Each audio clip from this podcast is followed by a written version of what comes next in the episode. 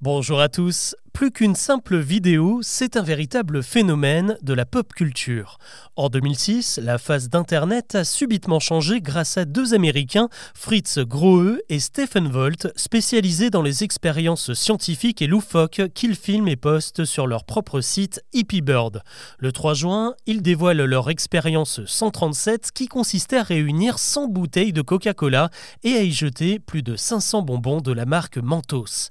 Là, normalement, vous voyez à peu près ce que ça peut donner, les bouteilles de soda se sont transformées en véritables geysers dans un spectacle impressionnant.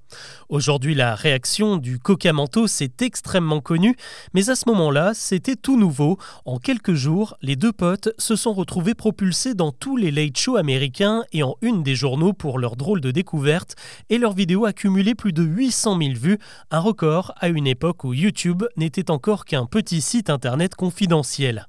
Depuis, des milliers de vidéastes ont repris l'idée, on l'a testé dans des piscines remplies de coca, reproduit le ballet aquatique de l'hôtel Bellagio de la Vegas, on a même établi des records du monde et le phénomène a inspiré un nombre incalculable d'exposés scolaires. Tout le monde s'y est mis et c'est ce qui a fini par inscrire l'effet geyser du Coca Mentos parmi les plus grands succès du net, un véritable classique.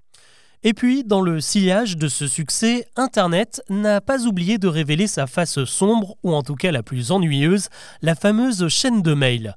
Quelques mois seulement après la sortie de la première vidéo, un message inquiétant a commencé à circuler, relatant un terrible drame. Au Brésil, un enfant de 10 ans aurait perdu la vie après avoir bu un verre de Coca Light et mangé un mentos. Le récit prend même à témoin un certain Alexandre Mergenthaler, un prof de chimie de l'université de Sao Paulo, qui explique que le soda light contient une substance, l'acésulfame K INS 930, qui réagit à l'arôme du bonbon pour former une autre substance hautement toxique, le TA9V4. Le genre de rumeur qui n'a pas du tout fait rire les responsables de Coca et les fabricants italiens de Mentos qui ont tout de suite craint une mauvaise pub pour leurs produits. Sauf qu'en vérifiant rapidement, les plus sceptiques se sont rendus compte que rien ne collait dans ce message d'alerte.